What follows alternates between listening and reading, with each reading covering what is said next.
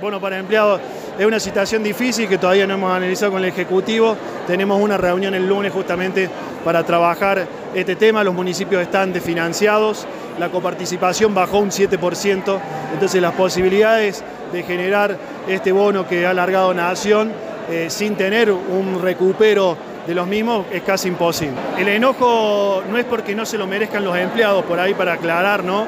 Los empleados se lo merecen, hoy la situación económica es terrible, tenemos mucho sueldo por debajo de la línea de la pobreza, pero lamentablemente los recursos que tienen los municipios y las provincias en su caso son escasos para afrontarlo. Entonces es un momento muy difícil para que el gobierno nacional dictamine esta situación sin mínimamente haber consultado o sin mínimamente programar una ayuda económica para poder afrontar. Seguramente porque este bono también está creado a cuenta de nuevas paritarias, hay municipios que ya han cerrado la paritaria todo el año, hay municipios que tienen cláusula gatillo, entonces no deja de ser un tema que, que es cabroso para la economía de los distintos municipios.